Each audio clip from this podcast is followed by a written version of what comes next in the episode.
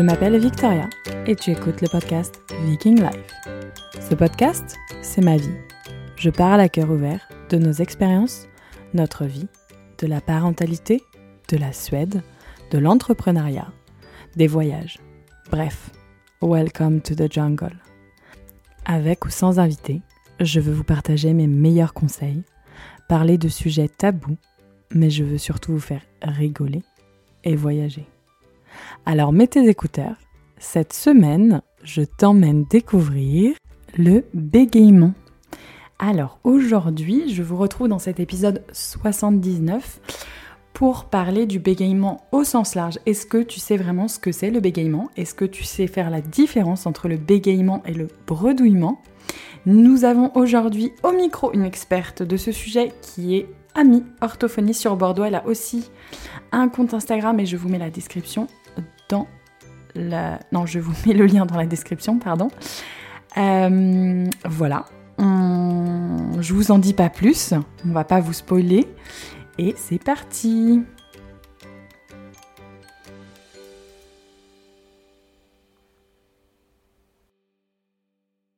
Bonjour Ami, comment vas-tu? Très bien Victoria, merci. Et toi?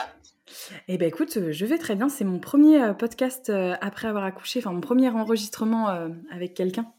Donc je suis contente d'être revenue devant l'ordinateur. J'ai une question. D'où vient ton prénom?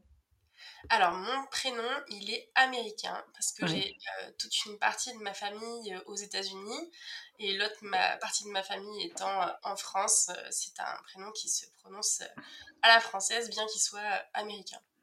Est-ce que tu vas en Amérique souvent, enfin aux États-Unis? Eh ben non, non, j'y suis encore jamais allée. J'ai raté l'occasion euh, justement euh, avant le Covid. Ah oui. Euh, il y avait quelque chose de prévu et puis finalement, bah, ça s'est pas fait. Oui, et puis là après, c'est vrai que les voyages sont un petit peu. C'est mm. un petit peu compliqué de partir à, l'étranger. J'ai beaucoup ma famille américaine qui vient en France par contre. Donc ça, c'est chouette.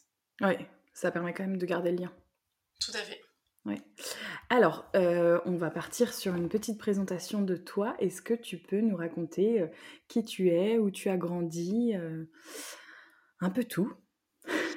Alors, du coup, bah moi j'ai 31 ans, j'ai grandi dans le sud de la France, à côté de Toulouse, à, Cahors. J'allais te le dire avec ton accent. non, non, il est, il est, pas, il est pas trop trop prononcé ça s'est calmé, je pense, depuis que je suis à Bordeaux, parce que maintenant je suis à Bordeaux, du coup, bah, ça fait quand même 10 euh, ans maintenant. Je suis venue ici pour euh, rejoindre euh, celui qui ensuite est devenu mon mari et le père de mes deux enfants. Ok. qui ont 2 ans et demi et 4 ans. Ok. Ah, ils n'ont pas beaucoup d'écart.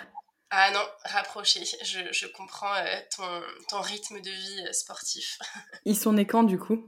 4 ans Evan, elle est née en, en, juillet 2020 pendant le Covid. Ok. Et Elio, il est de, de fin d'année 2018. ah oui, donc on se suit, euh, on suit euh, très, très proche, à quelques mois près. oui. Ouais, donc c'est intense, ouais. Hum, ça va mieux, ça y est, ça commence à, ouais. commence à sortir du tunnel, tu vois.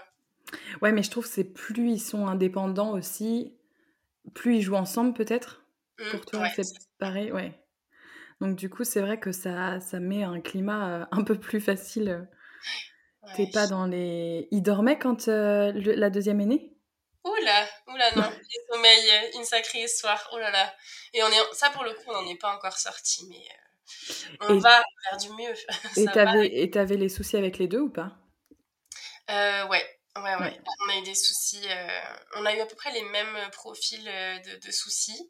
Euh, des soucis avec l'allaitement, puis des soucis avec le, sommeil, des soucis de reflux, d'allergie aux protéines de lait de vache. Enfin, tu vois, un peu la. Ah oui.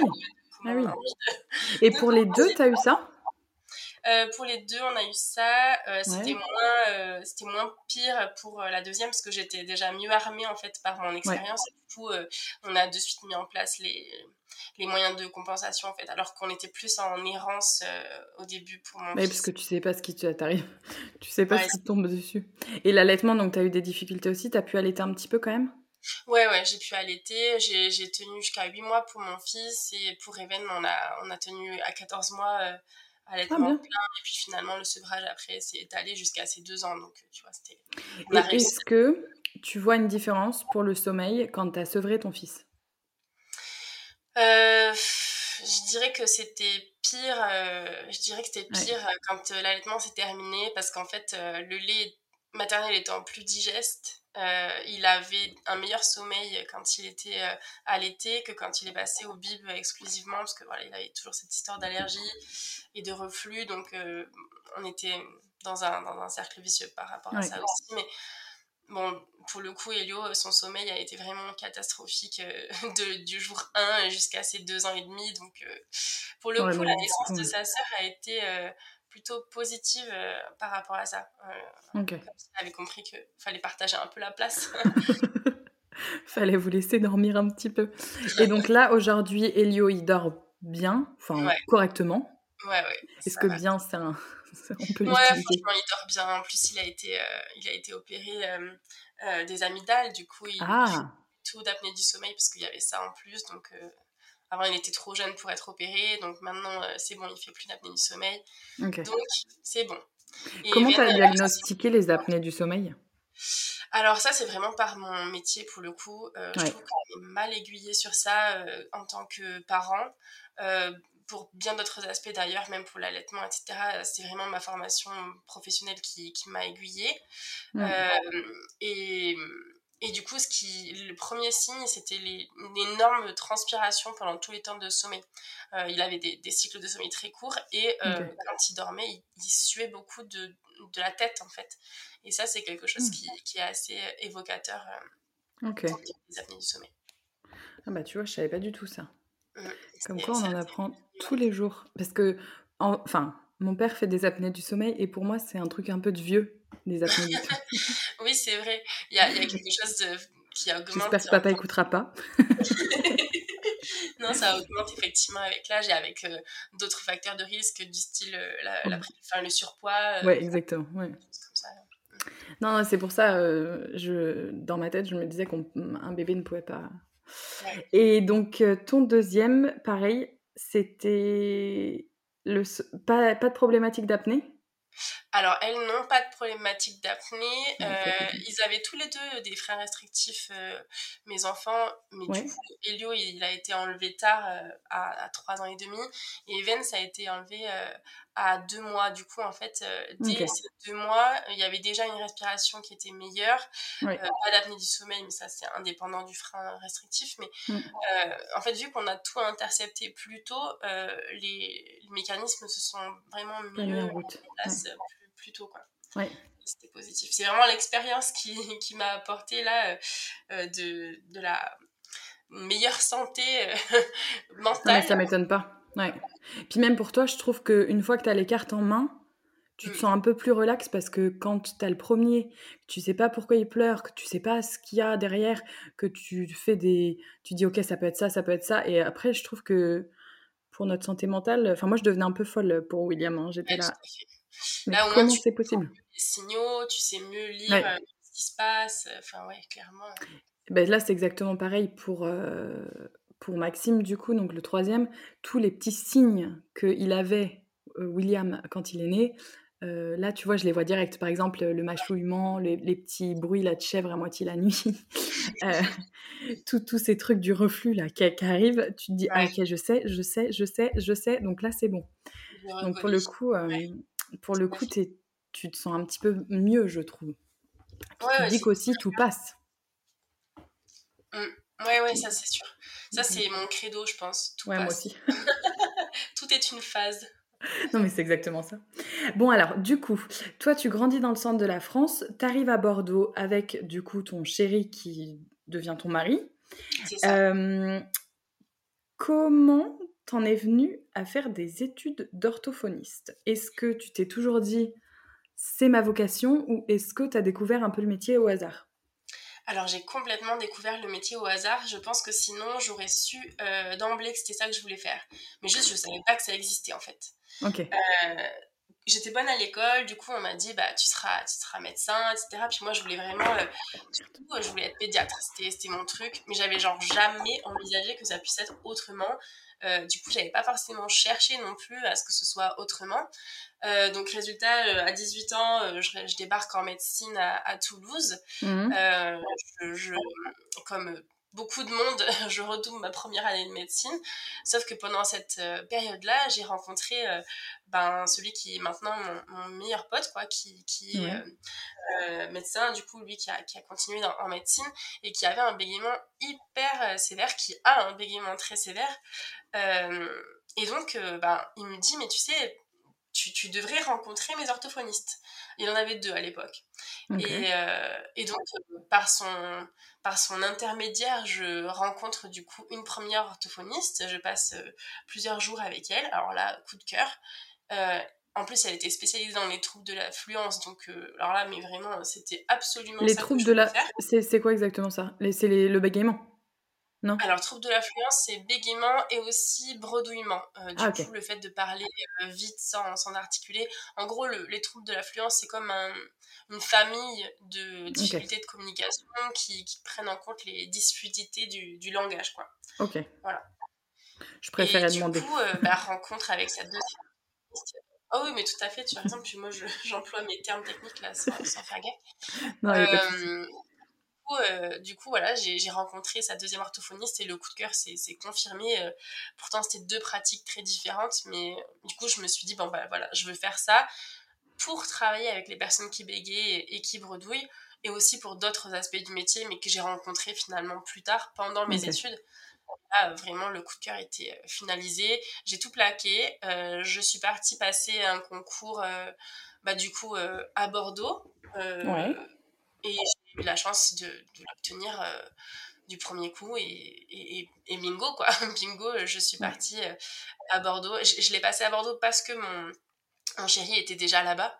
On était à, à, distance en couple avant et puis du coup voilà, je l'ai rejoint. Euh, et l'aventure en, orthophonie a commencé. Euh, le, coup de cœur s'est confirmé à chaque stage, à chaque cours, à la fac et tout. Enfin, Mais du coup, quand on est orthophoniste, enfin quand tu fais des études d'orthophonie, c'est des études générales et par la suite, tu te spécialises parce qu'il y a, y a plein de, de, de, de spécialités dans l'orthophonie. Alors, en théorie, non. En, théorie, quand tu euh, fais tes études d'orthophonie qui sont donc maintenant en 5 ans, euh, tu sors de, de, là et tu, tu, sais prendre en soin euh, l'ensemble du champ de ah, compétences de l'orthophonie. Il n'y a pas besoin de faire des spécialisations pour pouvoir prendre en soin telle ou telle pathologie spécifique. Ça, c'est la théorie. En pratique, on a tellement de champs de compétences justement et tellement de, pathologies qui sont spécifiques dans leur prise en soin mm. que en vrai, souvent, ce qu'on fait, c'est que dès la sortie d'études, on va en formation pour euh, continuer d'apprendre dans les domaines qui nous sont les plus chers, euh, pour être vraiment spécifique dans notre, dans notre prise en soin, en fait. Donc, il n'y a pas un diplôme nécessaire pour prendre en soin telle ou telle pathologie, mais des compétences que nous, on reconnaît comme insuffisantes, euh, même euh, en sortie d'études. On pourrait complètement avoir encore une année d'études que ça serait pas inutile, tellement euh, il y a tellement de, connaissances et de bah, C'est hyper vaste, du coup. Hmm. C'est ça. Parce que c'est vrai qu'un orthophonie. Enfin, moi, j'ai un peu découvert le métier, je dois avouer, en devenant maman, parce que pour moi, c'était juste. Ok, tu euh, sais pas dire les B et les P, bah, euh, tu vas chez l'orthophoniste. Enfin, j'avais un peu une vision réductrice de ce métier-là. Euh, et en fait, je savais pas trop ce que c'était, exactement. Parce que c'est la vision qui est la plus répandue. Bah, c'est ça. La vision qui est la plus répandue malheureusement, c'est aussi de ça que souffre euh, cette profession qui est merveilleuse et qui est hyper utile. Euh, elle ne se résout pas du tout, euh, tu vois, à mieux prononcer le se ou le ze, ou à ne plus les p et les b, quoi. Alors que mm. c'est vraiment, c'est vraiment ben, ça le, le, cliché sur notre profession. Bah, c'est exactement ça. Non, mais c'est vrai. Et, et c'est vrai que là, en regardant un peu bah, sur les réseaux sociaux aussi, je pense que toutes les. Il y a pas mal d'orthophonistes ou d'orth... Oui, d'orthophonistes, ça se dit féminin et masculin en même temps. c'est pas grave. Il y a pas mal de gens qui aussi expliquent leur métier. Et du coup, ça permet une accessibilité des informations qui, ok, là je comprends mieux ce qu'elle fait, toi tu es spécialisé dans le bégaiement, etc. après, il y a aussi, là je vois, on a fait un bilan orthophoniste il n'y a pas très longtemps pour, pour Maxime, pour la, la, succion, etc. Comment on va pouvoir bien prendre en pluridisciplinaire avec la, la frénectomie qu'on fait. Et ça, pareil, quand je dis aux gens, on a été voir l'orthophoniste, ils sont là, mais il a trois semaines. Pourquoi tu vas voir un orthophoniste? Et ouais. ça, c'est vrai, tu vois, c'est encore complètement euh, ben, une idée reçue que de, de voir l'orthophoniste que euh, à partir du moment où on s'est parlé, tu vois, parce qu'on a des problèmes de langage ou quoi. Alors que justement, euh, comme ça, en, juste post-naissance, quoi, c'est déjà un moment où on peut accompagner les familles. ça, c'est quelque chose qui qui est encore mal connu. Alors après, tous les orthophonistes ne font pas ça non plus. Effectivement, là, ça demande des formations complémentaires, d'autant plus que c'est pas encore euh, bien abordé en formation initiale, même si ça va déjà être le cas mieux dans les, dans les années qui vont à, venir, les années qui vont arriver. Ouais. Donc, euh, donc euh, voilà, ça, ça, ça, arrive sur le terrain, mais il y a encore du boulot. Il faut que du coup, oriente mieux, mm. les maternités orientent mieux aussi, et ça, pour l'instant, on a du mal à, se faire connaître et reconnaître. Oui, ouais. Non, c'est vrai que du coup, c'est... Oui, il y a du il y, a du, il y a du chemin à faire encore. donc là, tu fais tes études, tu arrives dans la, la, vie de, donc active. Est-ce que tu peux nous présenter ce que c'est le bégaiement? Alors, le bégaiement. C'est une vaste question. Exactement, c'est une vaste question. Il y a autant de bégaiements que de personnes qui bégayent, si tu veux. Donc, de manière générale, on peut, résumer ça au fait que c'est des difficultés dans, dans l'écoutement, la, fluidité de la parole. Donc, on va avoir des, des disfluences qui vont arriver, plus de disfluences que euh, ben, la plupart des personnes. Tu vois, quand on, quand on parle, on a tous des petits accidents de parole, des petits moments où mm. notre langue va fourcher, on va pas dire le bon mot, on va buter un petit peu. Ça, c'est des disfluences normales. Mais dans le bégaiement, il y a ça qui est... Euh, ben voilà, beaucoup plus fréquent, beaucoup plus fort, avec beaucoup de signes de tension. Euh, et en fait, le, rythme de la parole est saccadé parce que on va buter sur les mots et souvent, du coup, ça va entraîner des conduites euh, c'est-à-dire des moments où, pour ne pas bégayer, euh, la personne qui bégaye va changer de mot, va ne pas répondre à la question ou contourner un petit peu ou rajouter un petit mot devant qui va faire que ça va être plus fluide, ça va sortir mieux, etc. Donc des, des, petites béquilles, si tu veux, à rajouter dans la parole pour que ça sorte bien. La préoccupation principale en général d'une personne qui bégaye, ça va être de tout faire pour ne surtout pas bégayer. Et ça, ça occasionne beaucoup de souffrance finalement. Mm. Alors que ça doit être euh, la parole dur de se concentrer tout le temps. Au final. Euh, la valeur. Mm, tout à fait, exactement. Et du coup, ça devient très fatigant de s'exprimer. Euh, on en développe une peur, on, développe voilà, des moments où on, fait tout pour ne surtout pas avoir à parler ou surtout ne pas avoir à bégayer. Et ça, ça, ça, occasionne ensuite des, difficultés euh, personnelles. Quoi. C'est vraiment une souffrance, euh, un fardeau à porter constant. Ouais. Est-ce qu'on peut déterminer une origine sur le bégaiement? Oui, alors il y a des origines euh, euh, génétiques qui sont mises en évidence maintenant dans les études. Il y a plusieurs euh, gènes candidats, donc il y en a plus d'une dizaine. Donc il n'y a pas de réponse universelle de c'est ce gène-là qui va donner le bégaiement globalement, mais en gros c'est polygénique, c'est-à-dire qu'il faut des combinaisons de gènes différents pour que le bégaiement émerge. Et encore même dans ces cas-là, c'est pas systématique que le bégaiement soit présent. Euh, sur des jumeaux par exemple qui ont exactement le même euh, système euh, génétique, et eh ben il y en a un qui va peut-être bégayer et l'autre non. C'est rare, mais ça peut arriver alors qu'ils ont le même matériel génétique. Mm. et au contraire, parfois, sans antécédents familiaux, il va y avoir quand même du bégaiement. Mais ça, c'est plus rare. Il y a 30% seulement des bégaiements qui se déclarent en dehors de, de tout antécédent familial. Normalement, la plupart du temps, donc 70% des cas, il y a des antécédents familiaux. Et ensuite, neurologiquement, maintenant, les se penchent aussi sur ça. neurologiquement, il y a un chemin différent, si tu veux, dans la parole qui va s'ajouter pour les personnes qui bégayent. Ok. Ouais, donc c'est ouais. c'est intéressant de savoir d'où ça vient. Enfin, d'où ça vient, même si on ne sait pas exactement et on voit quand même qu'il y a un petit peu de génétique. Oui, c'est ça. Il y a vraiment plusieurs facteurs qui sont mélangés. Oui, exactement. Ouais. Ouais, donc il n'y a pas de réponse exacte. Est-ce que tout à l'heure, tu me disais euh, bredouillement et bégaiement? Est-ce que tu peux revenir rapidement là-dessus et c'est quoi la différence entre le bredouillement et le bégaiement? Alors, dans la grande famille des troubles de l'affluence, du coup, il y a le bégaiement et le bredouillement. Le bredouillement, si tu veux, ça va être une difficulté au niveau du débit de la parole. Donc la parole va aller vraiment beaucoup trop vite. C'est comme si moi je parlais un petit peu en accéléré comme ça, et du coup, bah, il faudrait qu'on mette un petit peu pause pour que j'arrive à être comprise. Tu vois ce que je veux dire? Oui. Donc là, on dirait qu'on a passé le podcast en vitesse x2 et que du coup, bah, euh, mes mots, ils se sont un petit peu chevauchés. J'aurais pu plus facilement buter sur les mots parce que je vais tellement vite que du coup, bah, ça se télescope, ça se, ça se rentre dedans, si tu veux. Mm. Et du coup, bah, hum, je vais avoir des petites influences, mais euh, c'est surtout le débit et le manque de pause qui vont faire que ma parole va être difficilement intelligible, difficilement compréhensible, on va me faire répéter souvent, etc. Et ça, c'est quelque chose qui peut être très gênant, même si souvent, une personne qui bredouille ne se rend pas forcément compte euh, de, sa, de la rapidité de son ce sera plutôt les autres qui vont bah, signaler euh, quoi j'ai pas compris euh, euh, tu peux répéter etc et c'est la, la, répétition de cette demande de répétition qui va bah, signaler à la personne qui bredouille qui, qui a un petit souci.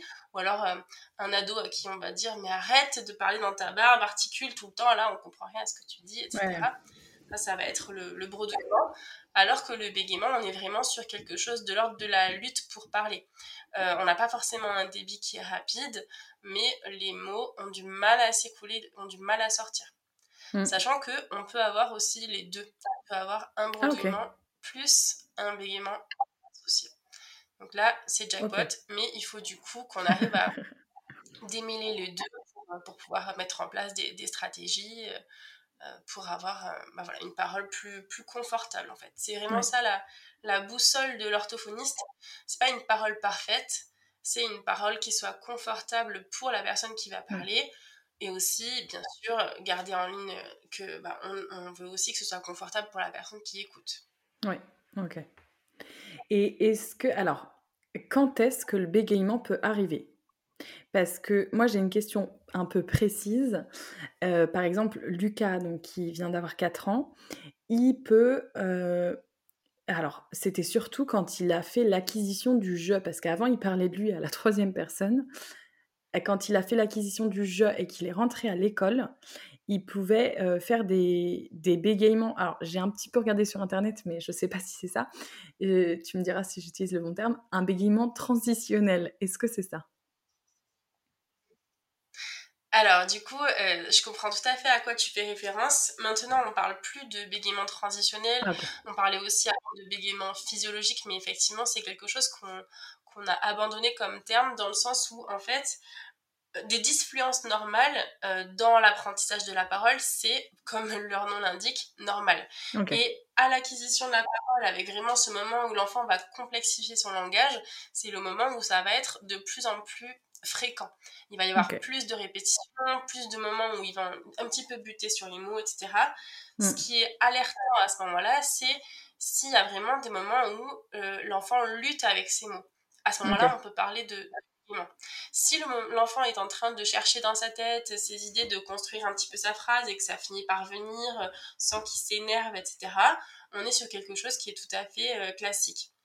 Mais s'il y a un moment où vraiment il est dans l'inconfort, que ça veut pas sortir, maman, c'est trop difficile de parler, mm. etc., ben là, on est sur quelque chose qui n'est plus qui euh, euh, dans, de l'ordre du bégaiement.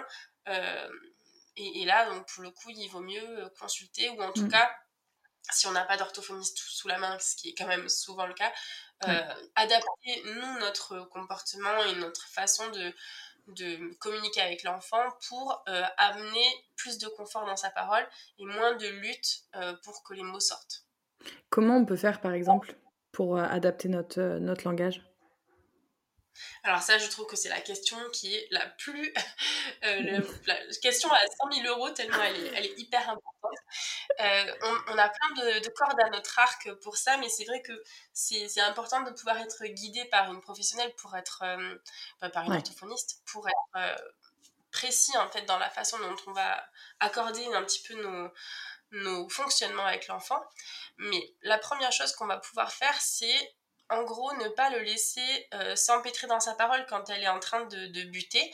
On va faire en sorte de lui donner le mot, de glisser un petit peu notre parole dans la sienne pour peut-être prolonger le mot qu'il est en train de dire, si on a compris ce qu'il veut dire, pour euh, faciliter la fin de la phrase, essayer de, de laisser la phrase glisser et non pas de le laisser lui en train de batailler avec son mot.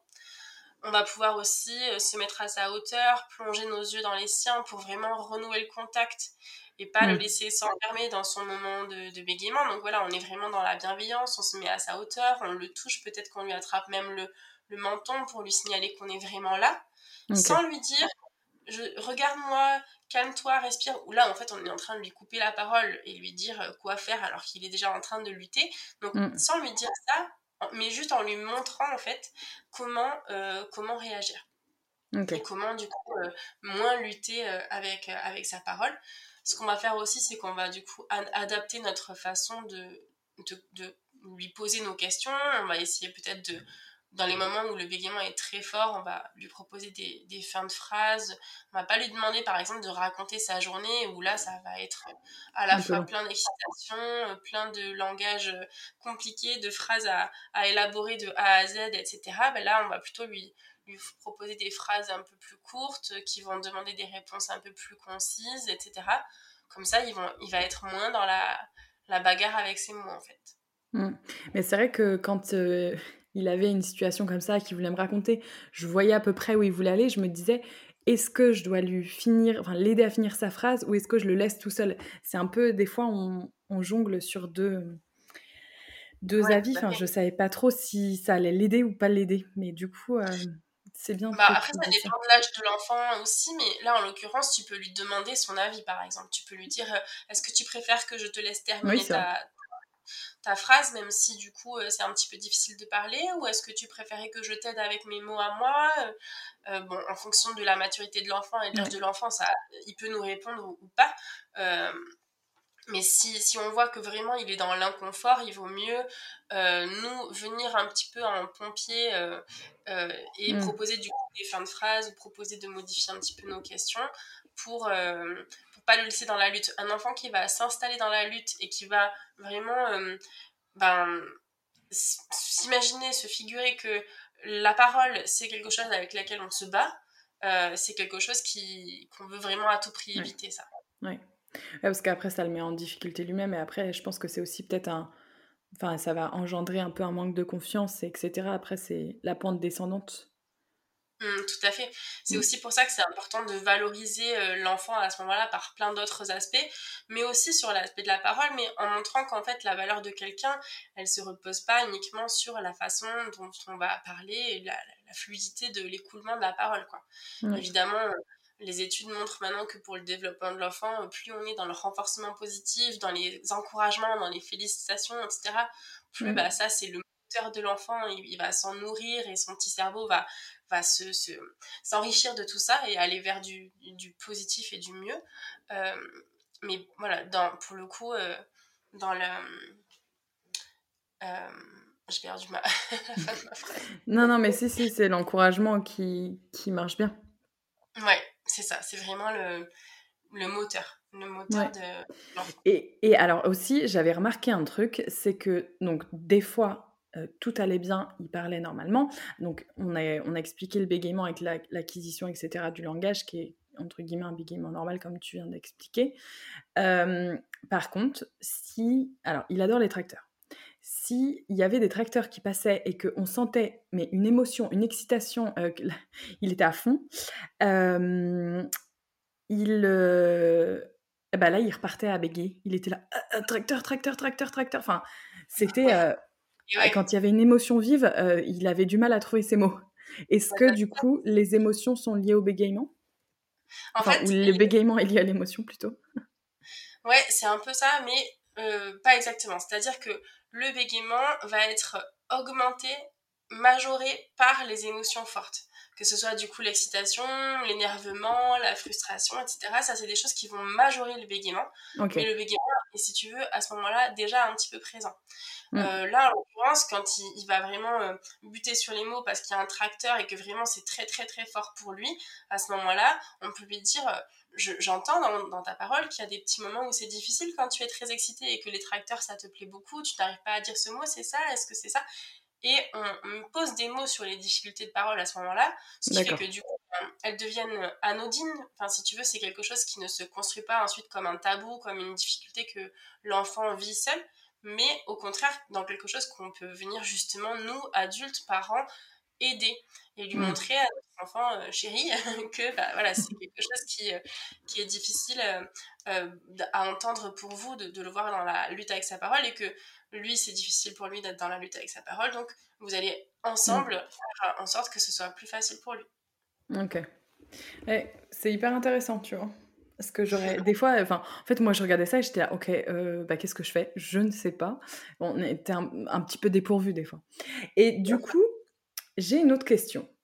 Donc, est-ce que le bégaiement peut venir plus tard ou est-ce qu'il vient en même temps que l'acquisition de la parole? Est-ce que quelqu'un qui a 15 ans peut commencer à bégayer alors qu'il ne bégayait pas avant? Alors, c'est rarissime parce que le bégaiement se déclare euh, entre globalement 2 ans et demi et euh, 4 ans et demi, 5 ans. Maximum. Enfin, dans le sens où ça peut être encore euh, plus tard, mais c'est hyper rare. On est vraiment sur quelque chose de l'ordre de 95% des bégaiements qui vont se déclarer avant 5 ans. Mm. Du coup, plus un bégaiement se déclare tard, plus il est à risque de perdurer en fait. Euh, ça, ça des difficultés qui étaient potentiellement déjà présentes mais qui ont basculé dans la sévérité. Un petit peu comme des micro-disfluences qui seraient passées euh, un petit peu à la trappe avant ou qui auraient été compensées et qui ensuite euh, basculent dans du bégaiement plus sévère, plus, plus mm. avéré. Mais c'est arrivé que, que, dans mes patients, on, me, on me, dise, moi j'ai commencé à bégayer, j'avais 10 ans, j'avais 11 ans. Euh, alors je remets pas du tout en question euh, la, le vécu de mes patients, c'est juste que souvent ça c'est d'abord précédé d'une difficulté de fluence de l'ordre du bredouillement et ensuite ça switch en bégaiement. Mais en gros, il y a déjà une fragilité dans la parole avant. Ouais, ok. Ça se voyait peut-être pas, ou enfin ça s'entendait peut-être pas. Voilà, c'est ça. Quelque chose qui aurait été vraiment euh, sous les radars euh, avant et qui ensuite se, se, confirme euh, vraiment. C'était sous-jacent, oui. Ou alors, parfois, donc, que, ouais, bah, il a bégayé un petit peu quand il avait 2-3 ans et ensuite bah, il a vraiment plus bégayé. Il s'est remis à bégayer très fort quand il en avait 10. Et en fait, ça, bah, souvent, toi, tu te dis au fond de toi que bah, en fait, il a jamais trop arrêté de bégayer, c'est juste que ça s'entendait moins ou qu'il avait des stratégies qui étaient vraiment. Mm. Euh, ben, efficace pour que ça ne se voit pas du tout, ou des choses comme ça. Quoi. En tout cas, c'est, pour l'instant, là, l'étude, l'état des connaissances actuelles, c'est, ça, au niveau scientifique, c'est, là qu'on en est. Quoi. Et j'ai vu aussi euh, qu'il y avait une échelle de sévérité. Sévérité, oui, ça se dit comme ça Ouais, c'est ça, échelle de sévérité, même si j'aime pas trop ce mot parce que ça inclut que bah, du coup, euh, plus c'est sévère, plus c'est mal. J'aime pas ce mot, mais bon, c'est pas comme si c'était moi qui l'avais inventé, hein, c'est des études. Euh, Est-ce que tu peux nous présenter ce que c'est du coup? Alors, l'échelle de sévérité, c'est une échelle qui permet de décrire le bégaiement. En gros, le but de l'échelle de sévérité, c'est d'avoir un langage commun entre bah, l'orthophoniste, les parents et l'enfant quand il est en mesure de, de, la comprendre, ou même du coup l'adolescent ou l'adulte, hein, parce qu'on on, on utilise des échelles de sévérité euh, aussi avec les adolescents et les adultes. Et en fait, cette échelle de sévérité, c'est un, un, système de repères euh, de 0 à 9 qui nous mm. permet de mieux comprendre, de mieux coder, si tu veux, le bégaiement en fonction de certains euh, aspects. Donc si le bégaiement bah, est complètement inexistant, évidemment, on est à 0. Si le bégaiement est à 1, on est sur un bégaiement qui est tellement léger que uniquement la famille proche peut euh, le détecter. On passe à deux quand c'est quelque chose qu'un un bégaiement que quelqu'un d'autre aurait pu détecter aussi, par exemple bah, la maîtresse, ou bah, voilà, tu es, dans la file d'attente de la boulangerie, ton enfant te parle et, là il bute sur les mots, bah, quelqu'un aurait pu entendre, ah là dans, dans la, la, parole de cet enfant j'ai entendu quelque chose qui, qui ressemble à du bégaiement. Mm. Et ensuite, le 3, le 4, voilà, c'est plus de fréquence de ces disfluences-là. 5, c'est quand on, on, a un impact dans la communication de l'enfant. Donc vraiment, l'enfant va perdre ses, ses habiletés de communication, il va perdre son regard avec l'interlocuteur ou alors il va ne plus finir sa phrase, etc. Et plus on va vers le 9, plus c'est sévère et plus il y a de signes qui se rajoutent en fait. Ok. Ouais, donc c'est vraiment euh, pour savoir où on en est. Et est-ce que, par exemple, si on est sur une échelle de sévérité, alors je prends un exemple, Monsieur X qui a une échelle de sévérité à 7, est-ce que en faisant les, un suivi orthophoniste, en travaillant, en essayant vraiment d'améliorer tout ça, est-ce qu'on peut descendre cette échelle? Oui, tout à fait. Bah, c'est le, but euh, d'une orthophonique. Alors, il y a deux grandes catégories de suivi orthophonique, si je peux caricaturer. Il y a les, les suivis orthophoniques qui sont avant l'âge de 6 ans, où là, en fait, le, le bégaiement peut disparaître euh, neurologiquement, c'est encore quelque chose qui est possible puisque euh, en orthophonie, en gros, on va comme favoriser la création d'une voix de langage qui serait euh, sans le bégaiement, qui serait affranchie du bégaiement. Donc ensuite, l'enfant pourra continuer de, de, parler toute sa vie en étant plus du tout concerné par le bégaiement.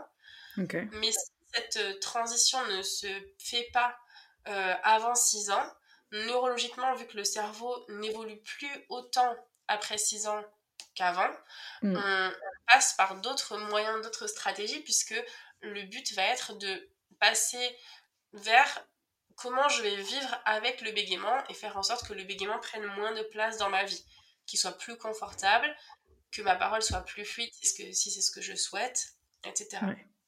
Et de fait, du coup, on peut diminuer le bégaiement de monsieur X à, 7 et euh, l'amener peut-être vers du 1 ou du 2 mais on pourra jamais plus euh, l'amener vers du zéro euh, si euh, il, a, il a plus de 6 ans, par exemple. Ok. Et quand... C'est une nature un petit peu forte de mettre une barrière aussi majeure à l'âge de 6 ans, mais mm. c'est quand même autour de ça, plus on, dépasse 6 ans, plus la, la plasticité cérébrale est, moindre, et du coup, moins les, les réorganisations neuronales peuvent se faire, en fait. Ok. Et du coup, donc, on... imaginons que Monsieur X vient avec toi pour ton suivi. Il a moins de 6 ans. Qu'est-ce que tu peux mettre en place pour l'aider? Alors, je ne sais pas si ma question est un petit peu vaste ou parce que bon, parce que ça dépend un petit peu de chaque profil de famille, je dirais. C'est ça. On a plusieurs, euh, on a plusieurs euh, cordes à notre arc, euh, outils dans notre sacoche, mais du coup, ça va vraiment dépendre de chaque famille. Et c'est là où la spécificité de l'orthophoniste s'applique, c'est-à-dire que on peut pas proposer une méthode miracle à toutes les familles, ça marche pas. C'est pas comme ça que ça fonctionne, je dirais plutôt. Mais par contre, le but, ça va être vraiment de, de faire le, le sur-mesure en fonction de de chaque euh, parent qui, euh, qui est en face de nous et chaque enfant qui est en face de nous. Euh, moi, je travaille beaucoup avec les parents, enfin ça pour le coup c'est vraiment mes partenaires dans, dans, le soin. Je ne peux pas imaginer faire une séance avec un enfant de moins de 6 ans sans ses parents, ou sans à minima un de ses parents, ça n'a pas de sens. Mm. Donc, toutes les, prises en soins qui, qui, qui, ciblent le bégaiement chez l'enfant de moins de 6 ans, ce sont des, des, prises en soins qui sont axées sur euh, le parent, l'enfant, leur relation, la façon de cadrer l'échange dans le langage, justement, comme on en parlait un petit peu tout à l'heure, et aussi la, mise en place d'un temps spécial. Euh, le temps spécial, c'est un petit temps de 10-15 minutes par jour où, du coup, il va y avoir euh, des jeux proposés à l'enfant, des activités qui sont en général ciblé sur le langage, sur le bégaiement ou sur les, la communication entre le parent et l'enfant, etc. Et ça, ça dépend vraiment du coup de, de chaque, chaque famille. Là, c'est vrai. Oui, oui c'est pour ça, quand je t'ai posé la question, je me doutais que ça allait être. Euh, on peut pas vraiment y répondre à cette question parce que ça va dépendre. Euh, et puis, ça dépend aussi de comment l'enfant réagit, comment les parents réagissent. Parce que je pense que si les parents font pas trop le boulot à la maison, ça avancera pas très vite non plus. Bah, tu vois, c'est aussi pour ça que du coup, si on a des familles où les parents, on voit qu'ils sont vraiment très peu disponibles et que c'est, ça fait partie de leur profil de famille de ne pas pouvoir euh, accorder ce, temps spécial de 10-15 mm. minutes par jour, bah, c'est ok. En vrai, on n'a pas tous les mêmes fonctionnements, on n'a pas tous les mêmes mm. plannings, les mêmes métiers, etc. Bien sûr, Et donc, on change notre fusil d'épaule, on prend une, une autre approche qui ne demande pas forcément peut-être ce temps spécial-là. Euh, même si ça, ça fait partie quand même des, des, des approches qui, qui, sont les plus efficaces le plus rapidement. Hein. C'est les, les, les, programmes qui, qui ciblent un petit peu un, un temps comme ça quotidien de 10-15 minutes par jour euh, par enfant. Mais il n'y a pas que ça non plus, parce que ça ne mm. convient pas non plus à tout le monde. Il y a que deux grands types d'approches, les approches directes et les approches indirectes. Les approches directes, ça veut dire que ben, nous, thérapeutes et parents, on va faire une équipe pour euh, agir directement sur le bégaiement de l'enfant. Et les approches indirectes, c'est euh, quand euh, l'orthophoniste agit sur le parent qui va agir ensuite dans sa façon d'interagir avec l'enfant sur le bégaiement de son enfant. Ok. Ah oui, donc ça doit demander quand même énormément de réflexion quand tu as une nouvelle famille. Oui, oui, après du coup, ben, on est plus habitué, hein. ça vient avec l'expérience, mais c'est vraiment un, dialogue, un, partenariat. Enfin, moi, je, propose les différentes options aux, familles que j'accompagne et on, on, en, on, discute en fait de manière ouverte. Est-ce que ça, ça vous conviendrait? Est-ce que vous pensez que ça et ça, c'est possible à mettre en place chez vous? Si ce n'est pas le cas, on a aussi d'autres options, donc il n'y a aucun souci. Enfin, c'est un dialogue transparent, ouvert c'est important pour l'orthophoniste de ne pas faire sombrer les parents dans de la culpabilité. Je ne suis pas assez disponible pour mon enfant, euh, c'est à cause de moi qu'il va continuer de bégayer. Euh, non, évidemment que non, il n'y a pas de culpabilité à avoir, on n'est pas responsable de la parole de, de son enfant, responsable du temps qu'on peut passer avec lui, on ne peut pas euh, tout mettre sur le, le dos des, des parents, clairement bien pas. Sûr, mais euh, du coup, bah, on est sur euh, voilà, une discussion ouverte. Qu'est-ce qui est possible, qu'est-ce qui n'est pas? Il n'y a pas de jugement. On est sur euh, comment on peut faire pour trouver des solutions au mieux pour votre enfant. Exactement. Il y a des enfants qui veulent pas faire les, les jeux, les exercices ou qui vraiment sont butés à. Enfin, peut-être impression. Ouais, non, ça dépend des. Ça m'est jamais arrivé encore parce que c'est vraiment un, un temps qu'on veut tellement positif pour l'enfant. Et fun, quoi. Ouais, on va vraiment tout faire pour que ce soit du fun. Choisir ses jeux préférés, euh, faire en sorte que la fratrie soit pas forcément présente pour vraiment que ce soit un temps euh, où il a 100% d'attention, du plaisir euh, avec le parent. Enfin, en général, les enfants, ils crachent pas sur ça. ça m'est arrivé une fois que j'ai un enfant qui déteste les compliments. Euh, et bah, ah un des programmes que j'utilise qui s'appelle le programme LeadCamp, ouais, ouais, c'est assez inhabituel, j'avais pas rencontré ça avant, mais euh, pour le coup, il détestait les compliments. Donc, euh, vu que le programme LeadCamp était basé sur le renforcement positif et, et les compliments, c'était un petit peu compliqué pour, pour nous au début de s'ajuster, mais pareil, on a trouvé d'autres façons de, de faire et puis aussi de prendre un petit peu le pourquoi, pourquoi il déteste les compliments. ça, c'était quelque dont il fallait qu'on tire un petit peu le fil parce que les compliments, euh, c'est quand même quelque chose qui revient souvent dans la vie. C'est positif en plus. Positif, donc. Euh, pour ça, je me suis tout de suite dit pourquoi? Est-ce qu'il n'a pas de compliments à la maison? Est-ce que ses parents. Tu vois, j'ai direct euh, analysé, mais après. Non, non, en l'occurrence, les parents étaient à fond aussi dans le renforcement positif. C'est plutôt que il avait l'impression ensuite, ce, petit garçon, que quand il n'en avait pas, il faisait mal. Mais du coup, voilà, une fois ah, qu'on a dénoué ça, mm. c'est bon. D'accord. Ouais. je vois. Ouais, c'est intéressant tout ça. Est-ce que il y a d'autres choses que tu veux rajouter auxquelles j'aurais pas pensé? Euh, je dirais que hum, c'est vraiment important quand les parents sont inquiets de la parole de leur enfant euh, qu'ils euh, qu'ils fassent la démarche de, de contacter un orthophoniste ou une orthophoniste ou alors aller voir sur le site qui s'appelle Allo Ortho ou sur les comptes Instagram justement qui existent maintenant pour se, se, rassurer, s'informer sur le, le bégaiement parce que quand on est inquiet, nous, parents, bah, en général, c'est quand même que du coup, ça mérite qu'on aille creuser. Euh, le moment où l'inquiétude va se forger, c'est le moment où les, les disfluences qui sont donc transitoirement normales euh, bah, vont être quand même plus fortes, s'installer plus, etc. Il est rare que euh, les parents s'alarment complètement à partir de rien. Mm. Quand il y a quelque chose qui, qui, qui, passent un petit peu sous leur radar de, de, parents, bah, c'est que justement, il y a peut-être manière matière pardon, à ce qu'on se penche dessus. Quoi. Mmh. Et je reviens juste que tu, tu viens de dire Allo Ortho, c'est un site où on peut trouver tous les orthophonistes? Alors, mmh, j'aimerais bien que ce soit ça. c'est pas, ça. Allo Ortho, c'est comme une, euh, une centrale, on va dire, de toutes les questions qui concernent le langage. D'ailleurs, c'est aussi chez, chez, les adultes. C'est créé par des orthophonistes et justement, c'est un petit peu toutes les questions de voilà, qu'on peut se poser en tant que parent qui concernent le langage de, de l'enfant et euh, bah, dans quel cas, en fait, ça va donner lieu ou pas à un bilan orthophonique. Ok. Il existe maintenant une, une liste d'attente commune qui est là pour le coup un site où on va retrouver euh, tous les orthophonistes. Alors c'est en train de se déployer, donc c'est pas encore là aujourd'hui euh, tous les orthophonistes qui sont référencés dans ce, dans ce site-là, mais plus ça va aller, plus ça le sera.